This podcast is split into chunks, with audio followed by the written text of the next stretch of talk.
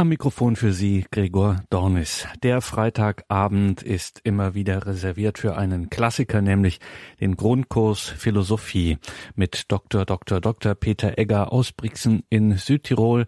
Und wenn wir hier in jeder Sendung eines lernen, dann, dass Philosophie nicht nur etwas für die Akademiker ist, sondern dass die Philosophie uns alle betrifft, jeden Tag, wenn wir die Zeitung aufschlagen, wenn wir die Nachrichten schauen, wenn wir im Gespräch mit Bekannten, mit Kollegen, mit der Familie vielleicht auch über den Glauben sprechen, dann kommen immer automatisch philosophische Themen, philosophische Denkmuster auf den Tisch und sich da ein bisschen auszukennen, ein bisschen auch sprachfähig zu werden, das ist Ziel dieses Grundkurses Philosophie. Wer ein bisschen in die Schule der Philosophie gegangen ist, dem fällt gerade im Alltag und im Bezeugen des eigenen Glaubens vieles leichter. Heute schlagen wir ein neues Kapitel auf im Grundkurs Philosophie, nämlich es geht heute los mit der Betrachtung des sogenannten Idealismus. Da fällt eine ganze Menge drunter. So viel kann man schon sagen. Dieser Idealismus und konkret dann auch der sogenannte deutsche Idealismus des späten 18. und dann im Sturm durch das 19. Jahrhundert. Dieser Idealismus hat das gegenwärtige Denken beeinflusst wie keine andere vergleichbare philosophische Richtung. Das gesamte 19. und vor allem auch das 20. Jahrhundert ist ohne diese Philosophie gar nicht denkbar. Also, das müssen wir uns näher anschauen. Heute steigen wir damit ein. Der Idealismus Grundkurs Philosophie mit Dr. Dr. Dr. Peter Egger aus Brixen in Südtirol. Liebe Hörerinnen und Hörer, ich darf Sie auch meinerseits sehr herzlich zu dieser heutigen Sendung begrüßen und ich bedanke mich für die freundlichen Worte der Einführung. Bevor ich mit meinen Ausführungen beginne, darf ich Sie bitten, dass wir miteinander ein Gebet sprechen, damit der Geist Gottes uns durch diese Sendung begleiten möge. Im Namen des Vaters und des Sohnes und des Heiligen Geistes. Amen. Komm, Heiliger Geist, und erfülle die Herzen deiner Gläubigen und entzünde in ihnen das Feuer deiner Liebe. Sende aus deinen Geist und alles wird neu geschaffen und du wirst das Angesicht der Erde erneuern. Dann wenden wir uns an die Mutter Gottes und bitten sie um ihr fürbittendes Gebet. Gegrüßet seist du, Maria, voll der Gnade, der Herr ist mit dir. Du bist gebenedeit unter den Frauen, und gebenedeit ist die Frucht deines Leibes, Jesus. Heilige Maria, Mutter Gottes, bitte für uns Sünder, jetzt und in der Stunde unseres Todes. Amen dann wenden wir uns auch an die Engel und bitten sie um ihren Schutz und um ihr Geleit. Engel Gottes, unsere Beschützer, denen des höchsten Vaterliebe uns anvertraut hat, erleuchtet, beschützt, regiert und leitet uns. Amen. Und schließlich wenden wir uns noch an einige Heilige und Selige, die sich in besonderer Weise mit philosophischen Fragen aus christlicher Sicht beschäftigt haben. Heiliger Augustinus, bitte für uns. Heiliger Thomas von Aquin, bitte für uns. Heilige Edith Stein, bitte für uns. Seliger Kardinal Newman, bitte für uns. Und heiliger Papst Johannes Paul II, bitte für uns. Im Namen des Vaters und des Sohnes und des Heiligen Geistes. Amen. Liebe Hörerinnen und Hörer, wir wollen uns heute einer neuen philosophischen Strömung zuwenden.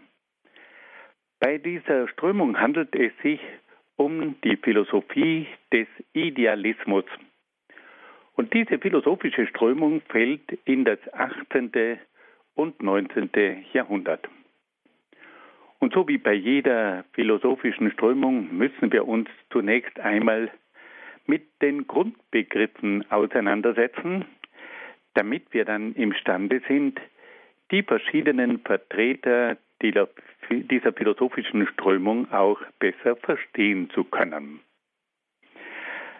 Woher kommt nun das Wort Idealismus? Wir alle können sofort feststellen, dass in diesem Wort Idealismus ein bekanntes Wort drinnen steckt, nämlich Idee. Diese Philosophie sagt, dass die Ideen des Menschen das Entscheidende sind. Und das, was der Mensch an Ideen hat, das macht diesen Menschen aus. Und die Ideen, die sich dieser Mensch von der Welt macht, das ist der Ursprung für die Gestaltung der Welt. Liebe Hörerinnen und Hörer, hier wird etwas Neues in die Welt gesetzt, nämlich die Größe und die Kraft und die Macht der Ideen. Wir alle kennen Menschen, von denen wir sagen, das ist ein Idealist. Ein Idealist, das ist ein Mensch, der bestimmte Ideale hat und der versucht, diese Ideale auch in seinem Leben umzusetzen. Und das ist ein Mensch, der nach großen Dingen strebt. Der möchte sich nicht mit dem Alltäglichen begnügen. Dieser Mensch sagt, ich habe das Ideal, ich möchte einmal ein großer Bergsteiger werden. Ich möchte hinaufsteigen auf die hohen Gipfel. Das ist mein Ideal. Ein anderer Mensch sagt, ich möchte mich einsetzen für arme Menschen, die Hilfe brauchen. Und ich möchte meine Begabungen, aber auch meine Liebe einsetzen für diese Menschen. Ich möchte diesen Menschen dienen. Und da sagen wir, das ist ein Idealist. Und wieder ein anderer sagt, ich möchte einmal in der Forschung tätig sein. Es wäre mein Wunsch, dass ich einmal in die Geheimnisse der Natur eindringen könnte. Ich möchte mich auseinandersetzen mit der Natur. Ich möchte mich auseinandersetzen mit den Rätseln des Universums. Und da erleben wir wieder einen Menschen, der ein Ideal hat. Und dieses Ideal, das motiviert diesen Menschen. Da verstehen wir nun, was mit dem Wort Idealismus gemeint ist. Es gibt hier eine Philosophie, die sagt, die entscheidenden Kräfte sind die Ideen, die ein Mensch hat. Und da müssen wir sagen, da ist etwas Wahres dran. Denn wir alle können immer wieder feststellen, dass wir von bestimmten Ideen geleitet werden. Ich habe eine Idee, wohin wir fahren könnten. Ich habe eine Idee, wie wir das machen könnten. Ich habe eine Idee, wie die Lösung ausschauen könnte. Immer sind es Ideen, die uns den Weg zeigen, die uns voranschreiten, die uns leiten, die uns motivieren. Der Idealismus sagt nun, dass auch die Welt im Grunde genommen von den Ideen des Menschen abhängt. Wenn wir hineinschauen in die Welt, dann können wir sehen, dass wir überall verwirklichte Ideen antreffen. Da sehen wir ein Haus vor unserem Fenster. Aber dieses Haus war zunächst einmal eine Idee im Kopf von einem Architekten, der gesagt hat, ich habe eine Idee, wie man dieses Haus bauen könnte. Und diese Idee, die führt dann dazu, dass er einen Zeichenstift in die Hand nimmt und dass er versucht, eine Skizze zu entwerfen, wie dieses Haus ausschauen könnte. Und dann wird dieses Haus nach den Ideen und Plänen dieses Architekten gebaut. Wenn wir auch einen Garten betrachten, dann spüren wir, dass hinter diesem Garten Ideen stecken. Da hat sich jemand etwas dabei gedacht. Da wurden die Bäume an einer bestimmten Stelle gepflanzt. Da hat man die Beete in einer bestimmten Weise angeordnet. Und da kam es auch zu einer Auswahl von ganz bestimmten Pflanzen. Aber der Ursprung von diesem Garten, von diesem Park, war eine Idee. Liebe Hörerinnen und Hörer, hier wird uns etwas bewusst, was man in dieser so deutlichen Form noch nie gespürt hat, dass im Grunde genommen die Welt tatsächlich von Ideen bestimmt wird. Aber es geht noch ein bisschen weiter. Es gibt dann auch Menschen, die Ideen entwickeln von einer Gesellschaft. Die Ideen entwickeln, wie eigentlich eine ideale Gesellschaft ausschauen könnte und sollte. Und diese Menschen versuchen dann auch eine Gesellschaft nach diesen Ideen zu gestalten. Und da gibt es dann verschiedenste Modelle, je nach den Ideen. Und aus diesen Ideen entwickeln sich dann auch Ideologien. Und da gibt es dann diese Ideologien von einer liberalen Gesellschaft. Dann gibt es die Idee bzw. die Ideologie von einer marxistischen Gesellschaft. Dann gibt es die Idee von einer nationalen dann gibt es die Idee von einer grünen Gesellschaft. Das sind alles Ideen. Das sind Ideologien. Und man versucht dann die Gesellschaft nach diesen Ideen zu gestalten. Und da gibt es dann immer wieder Ideologen, die diese Ideen in ein System bringen und die versuchen, das darzustellen, wie diese Gesellschaft ausschauen soll, die von diesen Ideen bestimmt wird. Und da gibt es dann Menschen, die sind bereit, für diese Ideen sich einzusetzen, die kämpfen für diese neue ideale Gesellschaft, die sind sogar bereit, größte Opfer zu bringen für dieses neue Ideal, für diese ideale Gesellschaft. Wir sehen also, die Ideen entwerfen die Welt, diese Ideen gestalten die Welt, diese Idee setzen die Welt in Bewegung. Da ist eine ungeheure Dynamik zu spüren. Aber, liebe Freunde, wir müssen auch etwas anderes noch hinzufügen. Diese Ideen können auch problematisch sein. Wenn nämlich diese Ideen nicht mehr mit der Wirklichkeit übereinstimmen oder sich zu sehr von der Wirklichkeit entfernen, dann werden diese Ideen auch höchst problematisch. Wenn man tatsächlich meint, dass man den Menschen nach eigenen Ideen entwickeln und auch manipulieren und auch züchten könne, dann wird es unheimlich. Dann wird aus diesem Mensch plötzlich ein Monster. Und wenn man dann eine Gesellschaft entwirft, die nur mehr ganz bestimmten Ideen bestimmt äh, entspricht und dabei nicht mehr berücksichtigt, dass eigentlich die Menschen diesem idealen Entwurf gar nicht entsprechen, dann wird diese Gesellschaft unheimlich. Dann wird diese Gesellschaft zu einer Zwangsjacke. Dann wird diese Gesellschaft zur Katastrophe. Oder wenn wir zum Beispiel auch gewisse Wirtschaftsmodelle beobachten, da gibt es Denker, die haben Ideen von einer neuen Wirtschaft. Und diese Wirtschaft, die wird jetzt ganz anders aufgebaut als die bisherige Wirtschaft. Da gibt es das liberale Wirtschaftsmodell. Dann gibt es das kollektive Wirtschaftsmodell.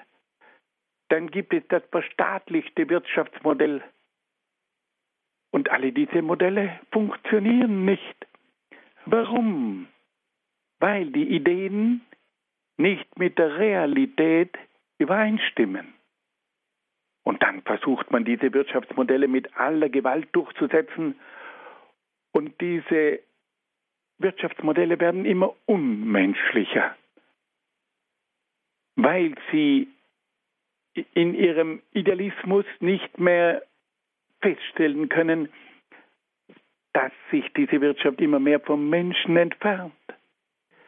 Da geht es nur mehr um Spekulationen, da geht es nur mehr um Geld, da geht es nur mehr um Statistiken. Alles ist ideal. Aber der Mensch geht dabei verloren. Die Wirklichkeit ist eine ganz andere. Und da stürzt nun der Idealismus ab. Liebe Hörerinnen und Hörer, Sie haben sicherlich verstanden, was ich mit diesen einführenden Betrachtungen Ihnen vermitteln wollte. Der Idealismus ist eine philosophische Strömung, die die Idee in den Mittelpunkt stellt.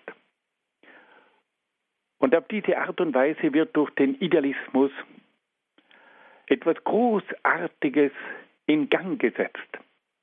Da werden Ideen entwickelt über den Menschen, über die Gesellschaft, über die Moral, über die Kultur. Und da gibt es nun Idealisten, die sich einsetzen, das umzusetzen. Und dabei entstehen oft grandiose Werke. Aber gleichzeitig ist dieser Idealismus auch einer bestimmten Gefahr ausgesetzt. Wenn nämlich diese Ideen utopisch sind, dass man sie nicht umsetzen kann, und wenn diese Ideen an der Wirklichkeit vorbei sind, dann kommt es zur Vergewaltigung der Wirklichkeit. Und dann wird aus dem Ideal oft eine Katastrophe. Und das können wir immer wieder feststellen. Und deswegen gibt es in der Philosophie auch ein ganz berühmtes Wort, nämlich das Wort der Utopie. Die Utopie bezeichnet eine Idee, die man nicht umsetzen kann. Wenn man oft sagt, das ist utopisch, dann heißt das, das ist ein Hirngespinst, aber das kann man nicht umsetzen, das funktioniert nicht. Das ist irgendwo verrückt. Und das ist einfach die große Gefahr beim Idealismus, dass der Idealismus oft zu einer Utopie wird, dass er zu einer Idee wird, die man nicht umsetzen kann, ohne den Menschen und die Wirklichkeit zu vergewaltigen. Fassen wir das noch einmal ganz kurz zusammen. Wir beginnen jetzt mit einer neuen philosophischen Strömung, nämlich mit der Strömung des sogenannten Idealismus. Diese philosophische Strömung fällt in das 18. und 19. Jahrhundert. Diese Strömung des Idealismus baut auf dem Grundbegriff der Idee auf. Und damit wird zum Ausdruck gebracht, dass die Sicht der Welt und die Gestaltung der Welt von Ideen ausgeht. Und damit wird zum ersten Mal in aller Deutlichkeit gesagt, dass der Mensch, das Leben, die Gesellschaft, die Kultur und so weiter in einer ganz entscheidenden Form von Ideen geprägt werden. Gleichzeitig aber wollen wir gleich schon am Anfang unserer Betrachtung darauf hinweisen, dass diese Philosophie des Idealismus immer auch mit einer Gefahr konfrontiert ist, dass nämlich die Ideen utopisch sein können, dass man sie nicht umsetzen kann, dass die Ideen sich einfach zu sehr von der Wirklichkeit entfernen und dass es auf diese Art und Weise oft auch zu einer Vergewaltigung der Wirklichkeit kommt. Dass es auch zu einer Vergewaltigung des Menschen, der Gesellschaft und der Wirtschaft kommt, weil man nämlich dem Menschen, der Gesellschaft und der Wirtschaft gewisse Ideen aufzwingen will, die nicht mit dem Wesen des Menschen, der Gesellschaft, der Wirtschaft, der Moral und so weiter zu vereinbaren sind. Nun hören wir ein wenig Musik.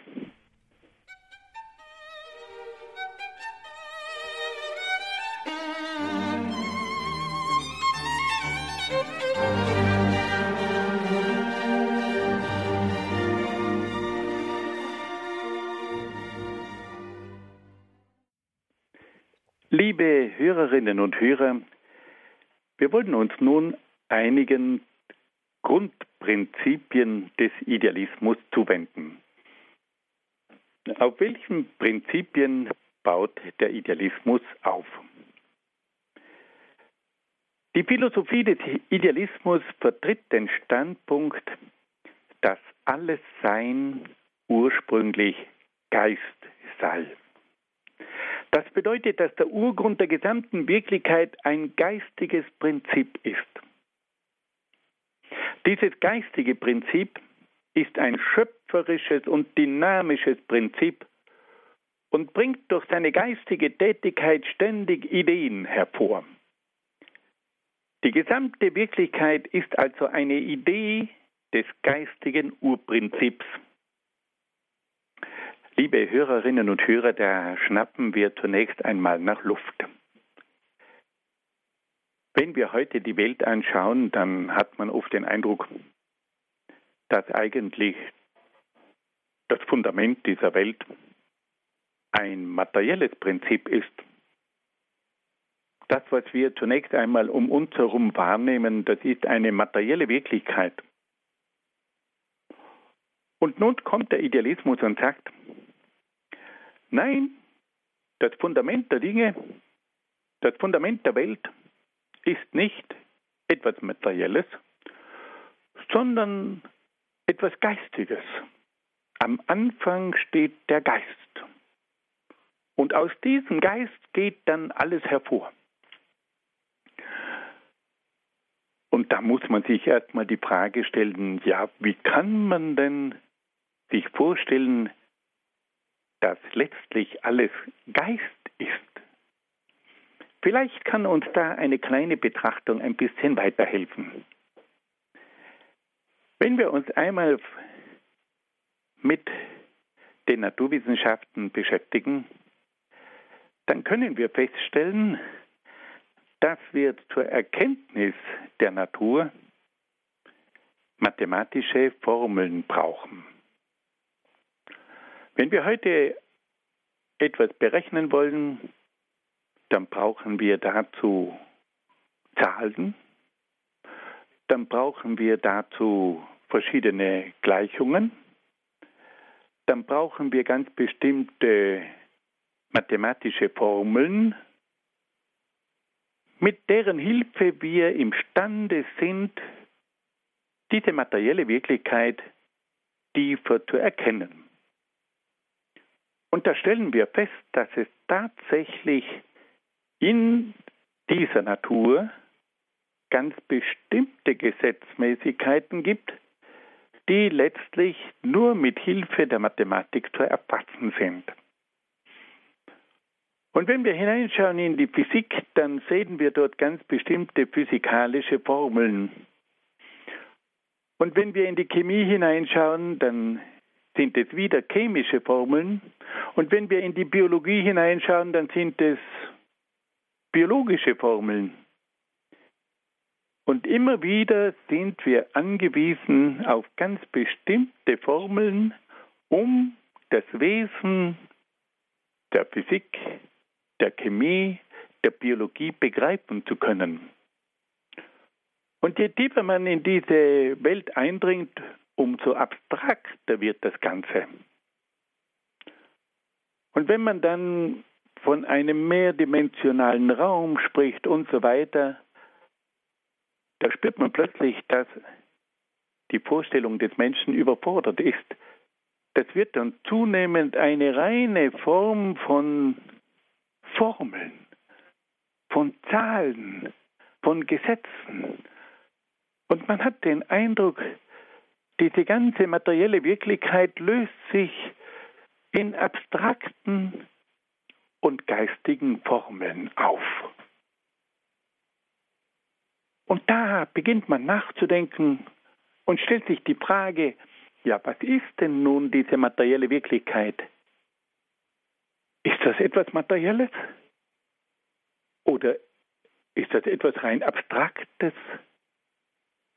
Wenn man nämlich dieser materiellen Welt auf den Grund geht, dann spürt man plötzlich, wie sich das alles in abstrakte Formeln auflöst. Und man fragt sich ja, was ist denn jetzt die eigentliche Wirklichkeit? Diese materielle Wirklichkeit, die ich da vor mir sehe?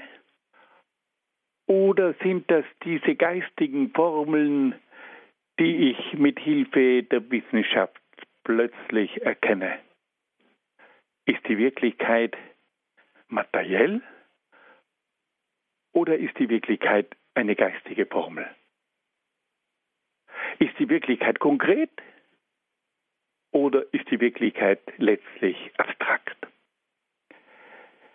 Was ich Ihnen damit ganz kurz zeigen wollte, es ist offensichtlich gar nicht so sicher, dass die Wirklichkeit so materiell ist, wie sie auf den ersten Augenblick erscheint. Wenn wir tiefer in sie eindringen, hat man den Eindruck, sie löst sich immer mehr in geistige Formeln auf. Diese Wirklichkeit wird plötzlich etwas ganz Abstraktes und damit letztlich etwas Geistiges. Und genau das sagt der Idealismus.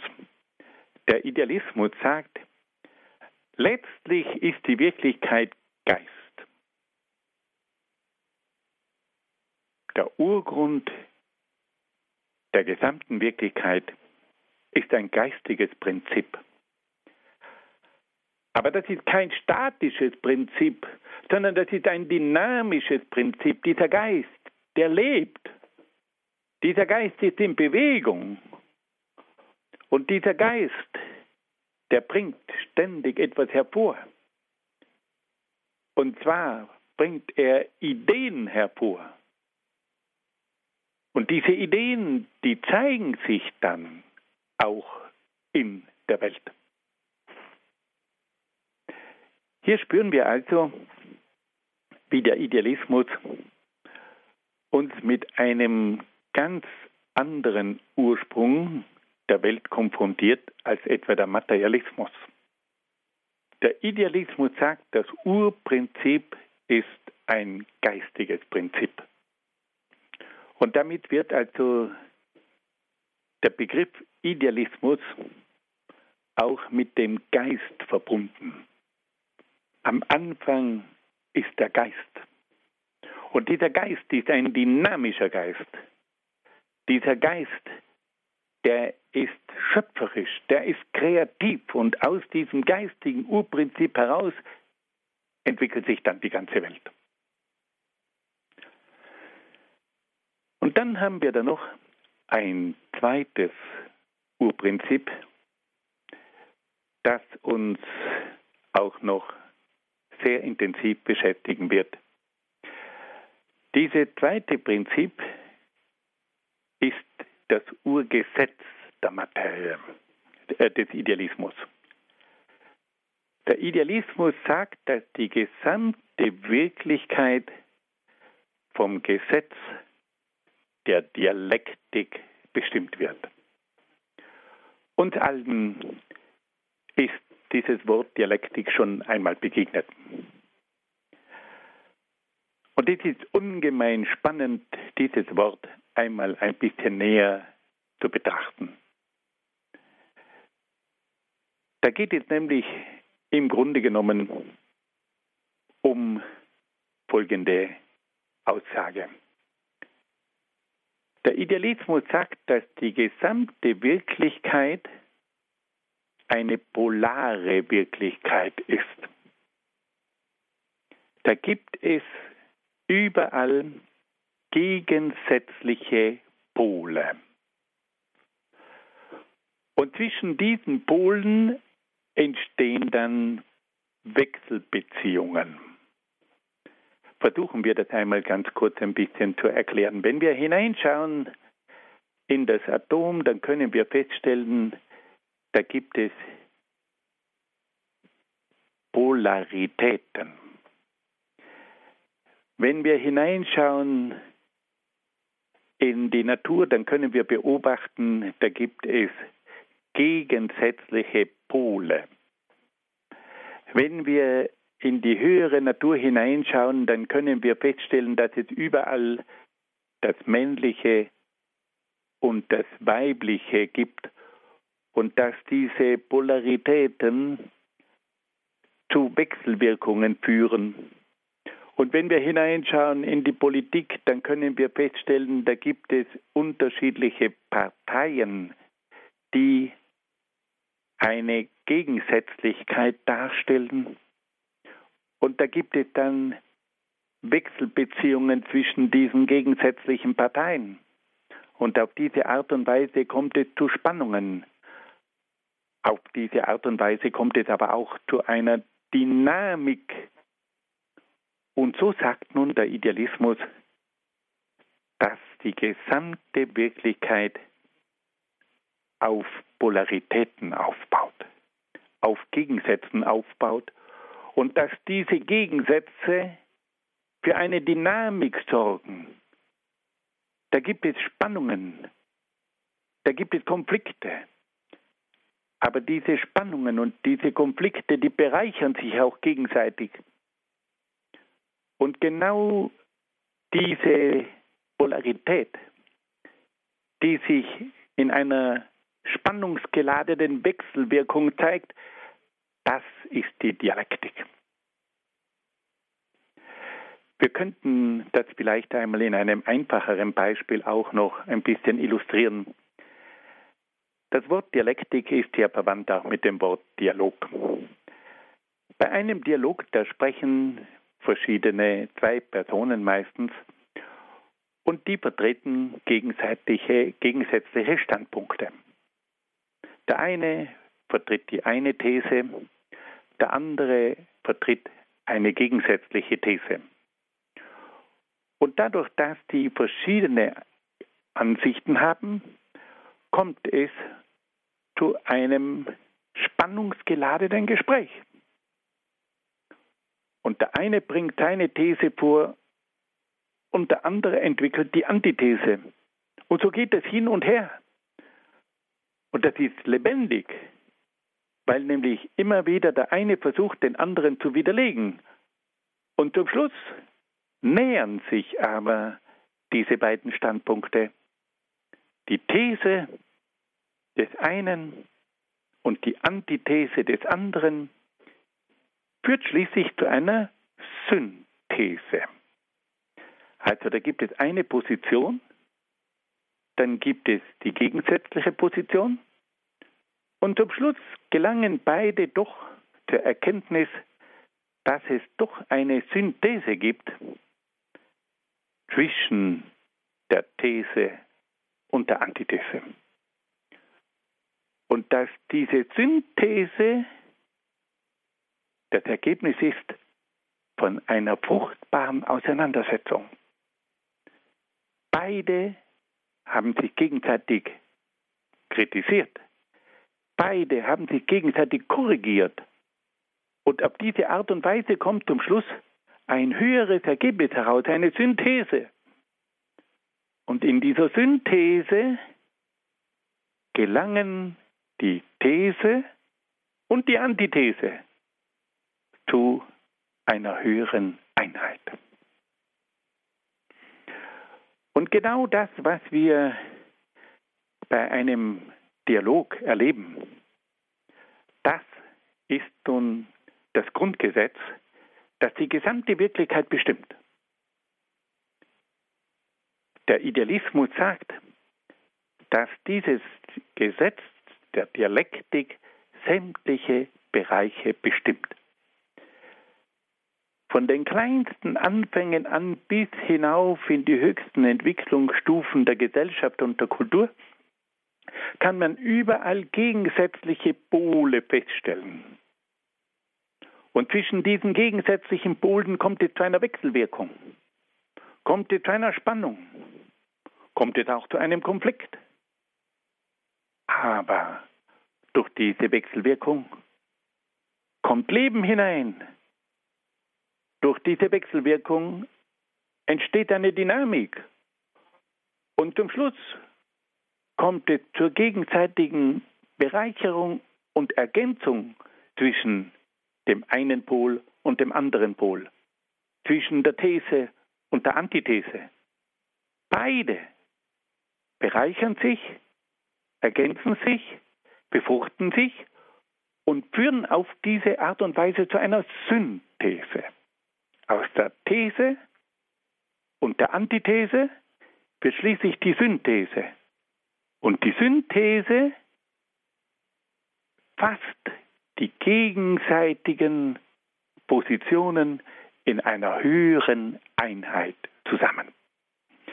Liebe Hörerinnen und Hörer, das ist ein gewaltiges Gesetz, das Gesetz der Dialektik. Dieses Gesetz ist nicht erst vom Idealismus erfunden worden. Dieses Gesetz, das haben bereits die alten Philosophen erkannt und auch formuliert. Aber wir müssen uns darüber im Klaren sein, dass dieses Gesetz mit seiner Dynamik auch zu vielen, vielen Auseinandersetzungen führt. Man wird dann später die gesamte Geschichte als einen dialektischen Ablauf betrachten. Die gesamte Geschichte, so sagt der Idealismus, ist eine Folge von Gegensätzen, von Thesen und Antithesen. Aber das bedeutet auch einen ständigen Kampf. Immer wieder ist es in der Geschichte dazu gekommen, dass sich gegenseitige Pole bekämpft haben. Und nur durch diesen ständigen Kampf und durch diesen ständigen Konflikt kommt es zur Höherentwicklung. Das ist auf der einen Seite ein sehr dynamisches Gesetz, aber auf der anderen Seite auch ein sehr konfliktgeladenes Gesetz. Fassen wir das noch einmal ganz kurz zusammen. Wir haben jetzt von zwei Grundprinzipien des Idealismus gesprochen. Das erste Grundprinzip lautet, dass das Urprinzip der gesamten Wirklichkeit ein geistiges Prinzip ist. Das Urprinzip ist also kein materielles Prinzip, sondern ein geistiges Prinzip. Am Anfang steht der Geist. Und dieser Geist ist ein dynamisches Prinzip. Und dieser Urgeist, der ist ein schöpferisches Prinzip. Dieser Urgeist, der denkt gewissermaßen, der bringt Ideen hervor und auf diese Art und Weise entwickelt sich dieser Geist und aus diesem Geist entwickelt sich dann die gesamte Wirklichkeit. Da entwickelt sich dann die Natur, da entwickelt sich dann der Mensch, da entwickelt sich die Gesellschaft und so weiter. Aus diesem geistigen Urprinzip heraus erklärt der Idealismus die gesamte Wirklichkeit. Der Idealismus stellt sich dann aber auch die Frage, nach welchem Gesetz diese Entwicklung abläuft. Und da kommt er nun zur Überzeugung, dass das Gesetz, das die gesamte Wirklichkeit prägt, die Dialektik sei. Die Dialektik baut auf der Tatsache auf, dass die gesamte Wirklichkeit von gegensätzlichen Polen bestimmt wird. Wir können hineinschauen bereits in die elementarsten Einheiten der Natur, dann können wir dort schon feststellen, im Atom, da gibt es Polaritäten. Dann können wir hineinschauen in die kleinsten Einheiten des Lebens. Überall gibt es Polaritäten. Beim Menschen, da gibt es die Polarität zwischen Mann und Frau. In der Gesellschaft, da können wir feststellen, gibt es die Polarität zwischen den Parteien. dann können wir hineinschauen in den Kontinent. Da gibt es die Polaritäten der verschiedenen Nationen. Und wenn wir die Welt global betrachten, dann können wir feststellen, dass es wiederum die Polaritäten der verschiedenen Weltkulturen gibt. Überall gibt es gegensätzliche Pole. Diese gegensätzlichen Pole führen laut Idealismus dazu, dass es zu spannungsgeladenen Wechselwirkungen kommt und dass diese Wechselwirkungen zwischen einer These und einer Antithese schließlich dazu führen, dass es zu einer Synthese kommt. Und durch diesen ständigen Prozess von These und Antithese, die zu einer Synthese führen, kommt es zu einer immer höheren Entwicklung. Immer wieder kommt es zu neuen Spannungen und immer wieder kommt es zu neuen Synthesen und auf diese Art und Weise entwickelt sich durch das Gesetz der Dialektik die gesamte Wirklichkeit. Es kommt zur Höherentwicklung in der Natur, es kommt zur Höherentwicklung des Menschen, es kommt zur Höherentwicklung der Gesellschaft, es kommt zur Höherentwicklung der Kultur, es kommt zur Höherentwicklung durch die ganze Geschichte. Das Gesetz der Dialektik bestimmt sämtliche Bereiche. Nun hören wir wieder ein wenig Musik.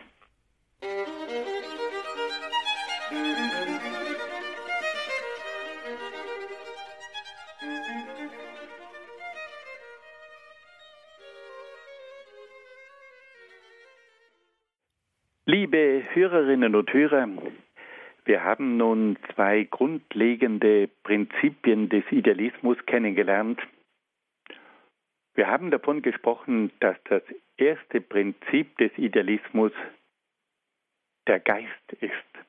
Der Idealismus ist davon überzeugt, dass das Urprinzip, aus dem sich die ganze Wirklichkeit herausentwickelt, ein geistiges Prinzip ist. Und dann haben wir noch ein zweites Urprinzip kennengelernt und das ist die Dialektik.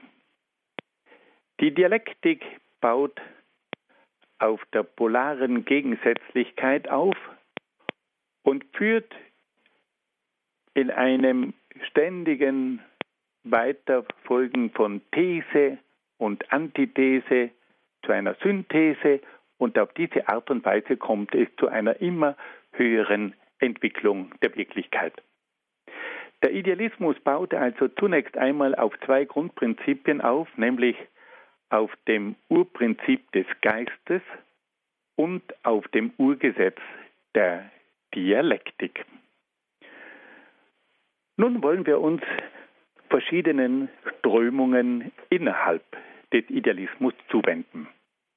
Der Idealismus ist eine sehr umfassende philosophische Strömung und da können wir drei große Strömungen unterscheiden. Die erste Strömung ist der sogenannte subjektive Idealismus. Die zweite Strömung ist der objektive Idealismus. Und die dritte Strömung ist der absolute Idealismus. Und von allen diesen Strömungen gibt es große und bekannte Vertreter. Beginnen wir zunächst einmal mit dem subjektiven Idealismus. Der subjektive Idealismus geht davon aus, dass die gesamte Wirklichkeit ein Produkt des erkennenden Subjekts ist. Die ganze Welt ist eine Idee, die der schöpferische Geist hervorbringt.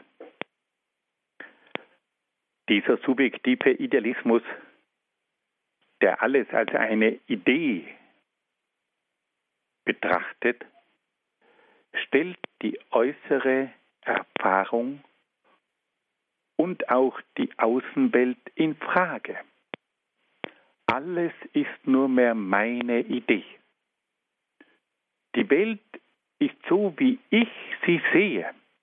Die Welt ist so, wie ich sie denke. Die Welt ist so, wie ich sie hervorbringe. ist also der Grundgedanke des sogenannten subjektiven Idealismus.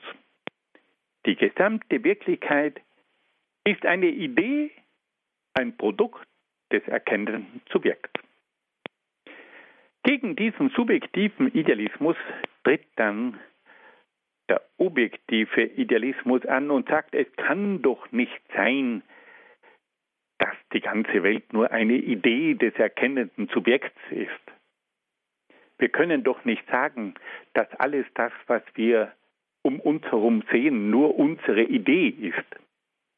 Und der objektive Idealismus sagt, nein, es ist nicht möglich, dass die Welt nur das Produkt des Subjekts ist. Und so stellt nun der objektive Idealismus ein neues Prinzip auf und sagt, am Anfang steht nicht das Subjekt mit seinen Ideen, am Anfang braucht es ein objektives Prinzip. Und dieses objektive Prinzip, von dem alles ausgeht, das ist die Natur. Der objektive Idealismus sagt also, dass es ein Unsinn ist, wenn man sagt, die ganze Welt ist nur die Idee vom Subjekt. Der objektive Idealismus sagt, wir müssen schon von einem objektiven Prinzip ausgehen. Und nun sagt der objektive Idealismus, das Urprinzip ist die Natur. Jetzt wird sich einer die Frage stellen, ja, aber was hat denn eigentlich die Natur mit Idealismus zu tun? Und da kommt es nun zu einer hochinteressanten Entdeckung. Der objektive Idealismus betrachtet nämlich die Natur als etwas Geistiges, betrachtet die Natur als etwas Beseeltes, betrachtet die Natur als etwas Belebtes. Und da spüren wir nun, dass hier doch eine idealistische Sicht im Spiel ist. Der objektive Idealismus sagt, am Anfang ist die Natur. Aber dieser objektive Idealismus führt zu einer ganz neuen Vorstellung von Natur. Diese Natur ist etwas Geistiges, ist etwas Belebtes, ist etwas Beseeltes. Und auf diese Art und Weise kommt es nun durch den Idealismus zu einer völlig neuen Art, die Natur zu betrachten. Die Natur ist beseelt. Die Natur ist belebt. Diese Natur ist nicht einfach eine Maschine und diese Natur ist nicht nur etwas Mechanisches. Nein, diese Natur ist belebt, diese Natur ist beseelt, diese Natur ist durchgeistigt. Und damit wird nun der Idealismus der Urheber von einem Naturverständnis, das schließlich zur Romantik führt. Der Idealismus war der Urheber des romantischen Naturverständnisses. Und auf diese Art und Weise hat der Idealismus eine Naturvorstellung überwunden, die bis dahin vorherrschend war. Vor dem Idealismus gab es vor allem den Rationalismus, der mit Hilfe der Vernunft versucht hat, die Natur zu erklären und dieser Rationalismus, der hatte dazu geführt, dass man die Natur als etwas Maschinelles, Mechanisches gesehen hat. Und auf diese Art und Weise kam es dann auch zur Himmelsmechanik und, und, und. Und nun kommt der Idealismus und überwindet diese rein mechanistische Sichtweise der Natur und sagt, die Natur ist doch mehr als eine Maschine, die Natur ist doch mehr als Mechanik. Die Natur ist doch belebt. Die Natur ist beseelt. Die Natur ist durchgeistigt. Und auf diese Art und Weise wird nun die Natur zu einer ganz anderen Natur. Und auf diese Art und Weise kommt es nun zum romantischen Verständnis der Natur. Und dieses romantische Verständnis der Natur, das hat sich dann auch ausgewirkt in der Kultur. Wie viele schöne Gedichte, wie viele Lieder, wie viele Märchen gibt es über die Natur und was sich da alles in der Natur tut. Weil man nun plötzlich durch den Idealismus und durch die Romantik ein ganz anderes Naturverständnis entwickelt hat. Und wir alle müssen sagen, wir sind bis heute von diesem Naturverständnis des Idealismus und der Romantik angehaucht. Und auch wenn wir heute so manche Überlegungen der grünen Philosophie betrachten, dann können wir sagen, dass diese grüne Naturphilosophie auch wiederum romantische Züge aufweist. Wir können also sagen, dass es im Idealismus eine zweite Form gibt, nämlich die des objektiven Idealismus. Und diese Form des objektiven Idealismus, die sagt, das Urprinzip der Wirklichkeit ist die Natur. Aber diese Natur wird nun mit ganz anderen Augen gesehen als bisher. Diese Natur ist nun lebendig. Diese Natur ist nun belebt, sie ist beseelt, sie ist durchgeistigt. Und damit kommen wir zu einem idealistischen Naturverständnis. Und schließlich haben wir dann noch eine dritte Strömung im Idealismus, das ist der sogenannte absolute Idealismus. Der absolute Idealismus ist der Ansicht, dass weder der subjektive Idealismus noch der objektive Idealismus die Wirklichkeit erklären kann. Der subjektive Idealismus, so sagt der absolute Idealismus, stellt die äußere Wirklichkeit in Frage. Aber auch der objektive Idealismus kann die Welt letztlich nicht erklären, weil er nämlich nicht erklären kann, wie aus der Natur plötzlich das Subjekt entstehen soll. Der absolute Idealismus sagt also, beide früheren Strömungen sind auf ihre Art einseitig. Der subjektive Idealismus versucht alles nur aus dem Subjekt heraus zu erklären, aber dabei bleibt ja dann die objektive Wirklichkeit auf der Strecke. Und der objektive Idealismus, der versucht alles mit der Natur zu erklären. Aber der objektive Idealismus, der von der Natur ausgeht, kann uns nicht erklären, woher kommt denn eigentlich das Subjekt. Das Subjekt kann man doch nicht einfach aus der Natur herausholen. Und so sagt der absolute Idealismus, dass weder der subjektive Idealismus noch der objektive Idealismus wirklich imstande sind, die gesamte Wirklichkeit zu erklären. Und deswegen fordert nun der absolute Idealismus ein neues Erklärungsprinzip, das weitergeht, das tiefer geht. Und so sagt nun der absolute Idealismus, dass am Anfang weder das Subjekt steht, noch die Natur steht, sondern am Anfang, da steht der absolute Geist. Und dieser absolute Geist, der ist so allumfassend, dass er in sich sowohl das Subjekt als auch das Objekt enthält. Der absolute Geist ist ein so umfassendes Prinzip, dass man mit Hilfe von diesem absoluten Geist die Entstehung des Subjekts erklären kann und die Entstehung der Natur erklären kann. Sie sehen, liebe Hörerinnen und Hörer, wie diese gewaltigen Geister gekämpft haben, um die Welt in einer neuen Weise zu erklären. Und da hat es drei Modelle gegeben, drei Erklärungsversuche.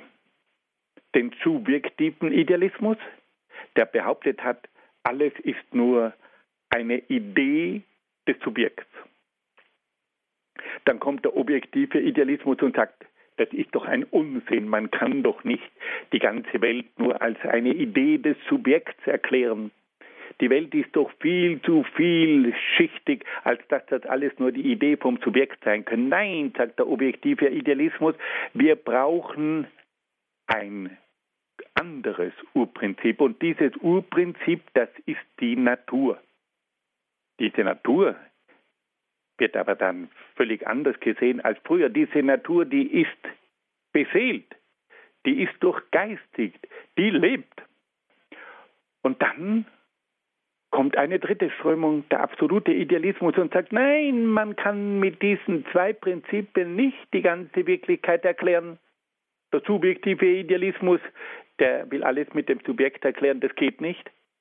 Aber auch der objektive Idealismus, der versucht mit Hilfe der Natur alles zu erklären, kann letztlich die Welt doch nicht richtig erklären, weil wie will man denn aus der Natur das Subjekt erklären?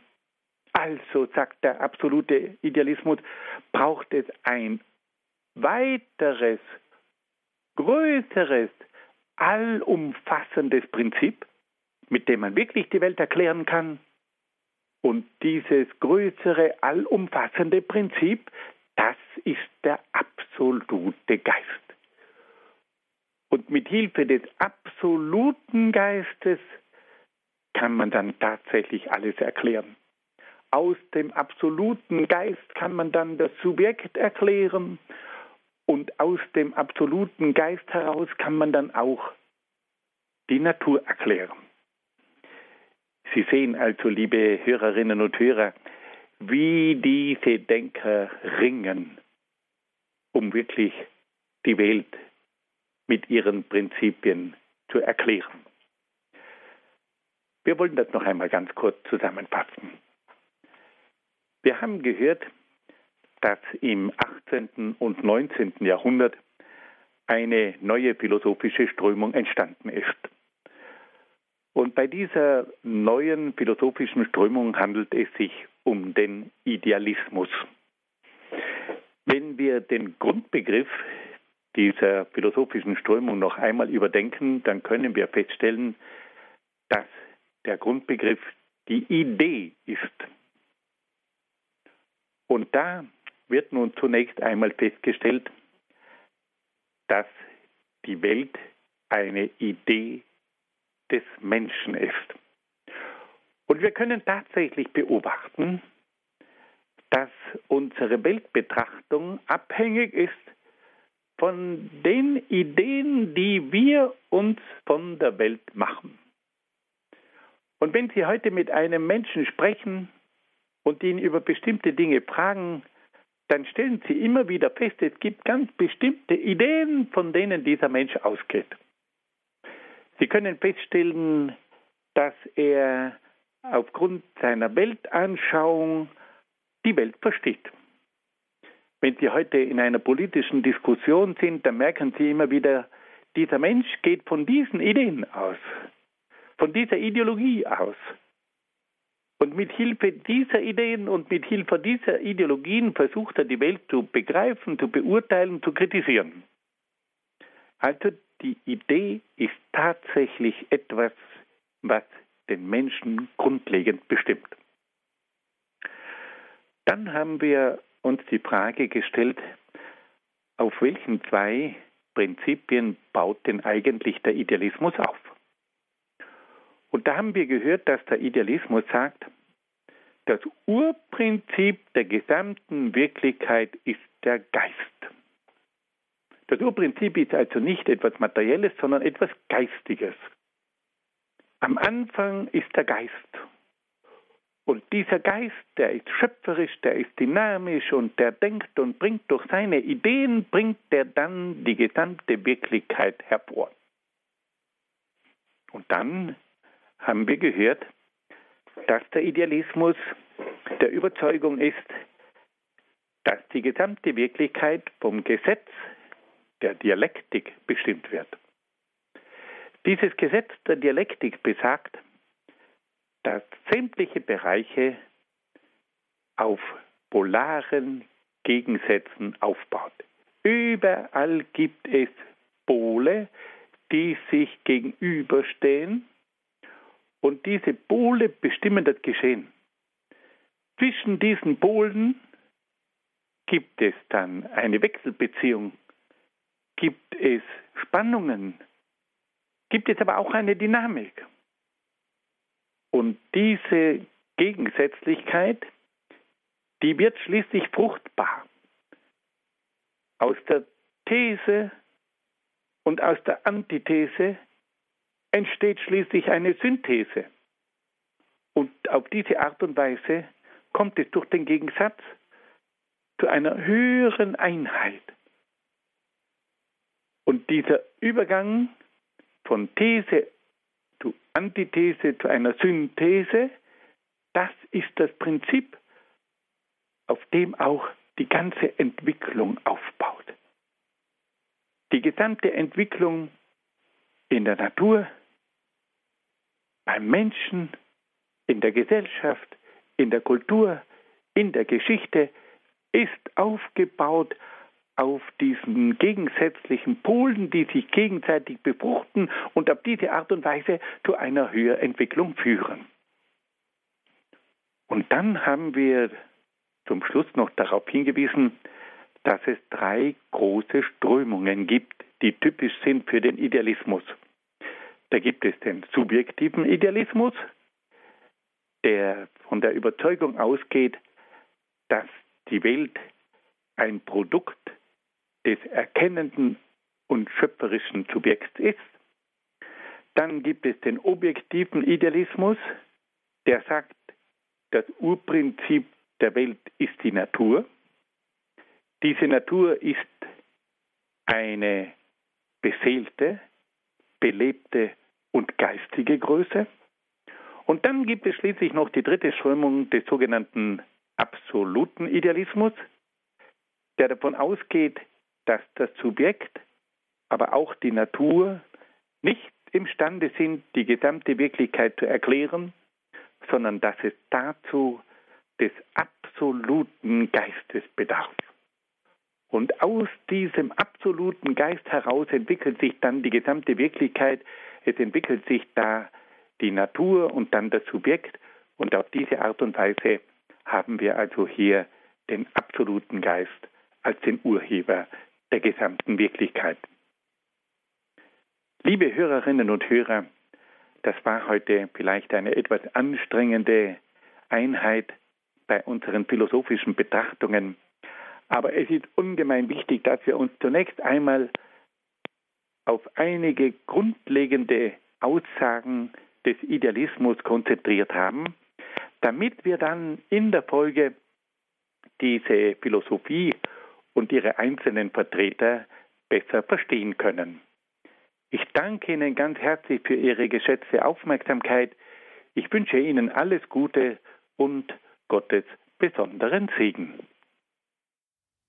Danke nach Brixen an Dr. Peter Egger für die heutige Folge des Grundkurses Philosophie, den Einstieg in die Philosophie des Idealismus.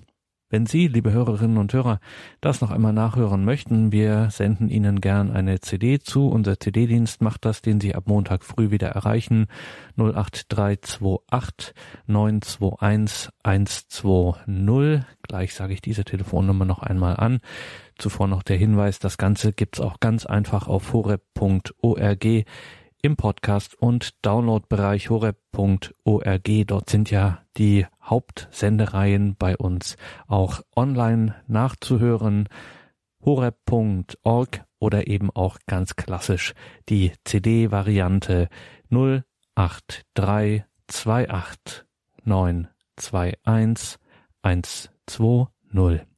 Noch einmal 08328 921 120. Danke Ihnen fürs Dabeisein heute, vor allem auch für Ihre Spende, dass Sie unsere Arbeit hier möglich machen. Dass es diese Gebetsgemeinschaft von Radio Horeb und Radio Maria überhaupt gibt, verdankt sich ja ausschließlich Ihren Spenden. Es gibt da keine anderen Mittel, die wir da bekommen von irgendwoher, sondern es sind wirklich ausschließlich Ihre Spenden, die das möglich machen ohne diesen Beitrag. Und wenn es nur ein Euro ist, ohne diese Spenden wäre das nicht möglich, gäbe es schlicht und ergreifend dieses Radio nicht. Vergelt's Gott dafür. Jetzt um 21.40 Uhr schalten wir heute nach Regensburg zu Subregens Robert Paulus. Mit ihm beten wir das Nachtgebet der Kirche, die komplett und hören einen abendlichen, nächtlichen Impuls von ihm. So Bregenz Robert Paulus also gleich in der Komplett, dem Nachtgebet der Kirche. Mein Name ist Gregor Dornes. Ihnen allen einen gesegneten Abend und eine behütete Nacht.